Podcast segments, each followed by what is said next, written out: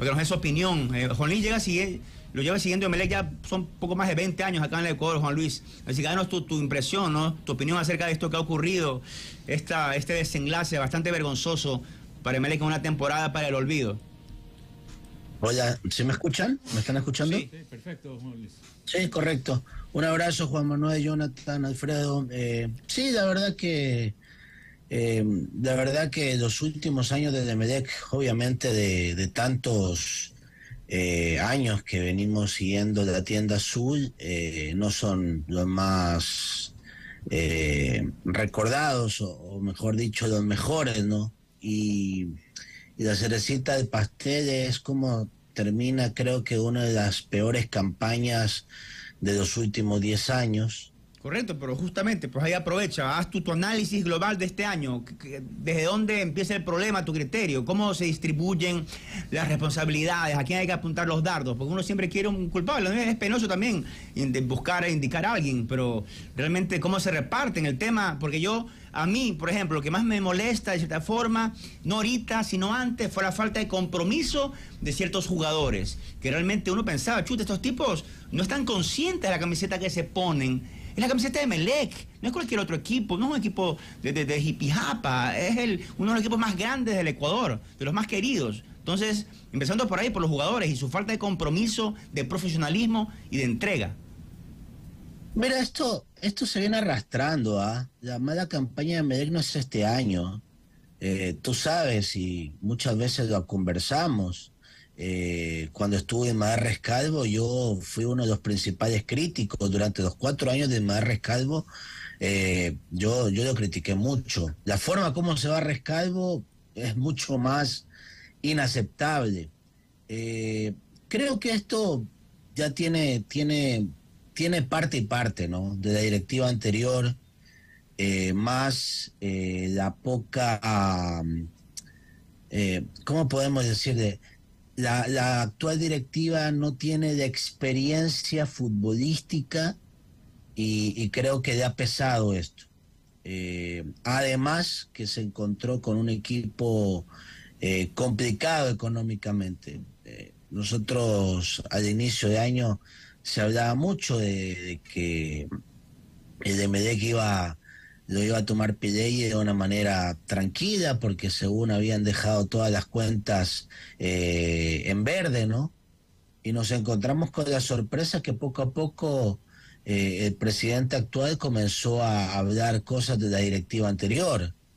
Y esto, la verdad, eh, es muy, es muy parecido a lo que pasa cada vez que cambian un gobierno, no solamente aquí en el Ecuador, ahora que está de moda cambiar de, no de moda, sino que se ha dado la casualidad que se han ido cambiando presidente en Argentina, ahora en Ecuador, que siempre le tiras el muerto al antiguo, al antiguo gobierno y que las cosas no están bien. Eh, entonces, lamentablemente esto es un negocio, lamentablemente el fútbol hoy es un negocio, los jugadores ya eso de amar a la camiseta ya quedó en el pasado hace muchísimo tiempo. Y si tú no les cumples ellos, la verdad que a mí, no, yo no estoy de acuerdo con eso, ¿no? Si te ves un equipo, debe ser profesional, se te, se te demoran en pagar o no. Pero lamentablemente hay muchos jugadores que prefieren eh, priorizar su parte económica a la parte, a la parte deportiva. Y adicional a eso, se junta con la indisciplina. Yo creo que hay muchos jugadores que no se han comprometido con la causa, que además del problema económico que tenían tampoco fueron disciplinados y esto lo arrastraron, lo arrastraron para un un primer semestre desastroso, desastroso realmente, vergonzoso. Eh, yo hace mucho tiempo no veía un MD tan paupérrimo.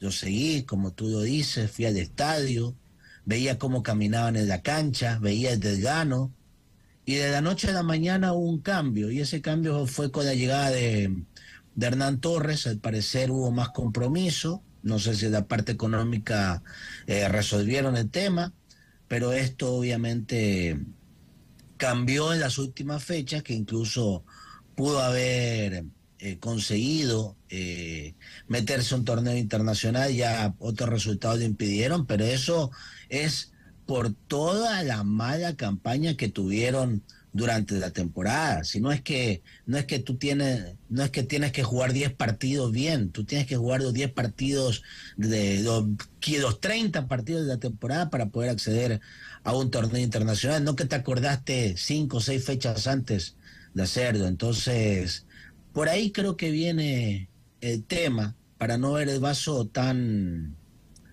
tan vacío como mucha gente lo ve hoy Creo que Demelec salvó lo que pudo haber sido una de sus peores campañas, salvó el descenso. Y yo creo que la presencia de Hernán Torres fue fundamental. Más allá si jugaba bonito o no, creo que le dio orden, que no lo tenía. Y poco a poco la directiva fue trayendo gente con un poco más de experiencia para ayudarle, porque obviamente se le hundía el barco. Correcto, Juan Manuel. Juan Luis, ¿cómo estás? No sé si bueno, uno podría ver como uno dice, ¿no? El, vaso medio lleno y medio vacío. Independientemente de cómo termine la campaña eh, Melec este fin de semana, eh, ¿tú crees que todas estas situaciones que se han dado en estos, por lo menos en esta mañana, ¿tú crees que precipitará el, tema de que la dirigencia comience ya terminado el partido eh, a oficializar ya el tema ya de la limpieza? Porque no, ya se hablan, por ejemplo, de que Zapata no continuaría, se habla también de Demonio García que tampoco estaría en el 2024. Pues tú crees que bueno, todo, todo esto podría ser como un efecto dominó para que sabes que la dirigencia diga, sabes que hagamos, comencemos, saquemos la escoba y limpiemos esto para comenzar de alguna manera mejor el 2024? Y fíjate que es una, es una señal que te ponen. O sea, si tú quieres justamente hacer esa limpieza, a partir de esta paralización, digamos, tú te das cuenta quiénes están comprometidos y quiénes no están comprometidos. Claro, siempre va a haber el mensaje del jugador que no los tienen al día y con eso se justifican, ¿no? Pero yo creo que en un equipo de fútbol debe predominar la unión y sobre todo en situaciones complicadas. Entonces, sí creo que si la dirigencia se da cuenta de que hay jugadores negativos en la parte interna que te llevan, por ejemplo, a, esta paralización, como en su momento sucedió con Dixon Arroyo, eh, creo que es el momento.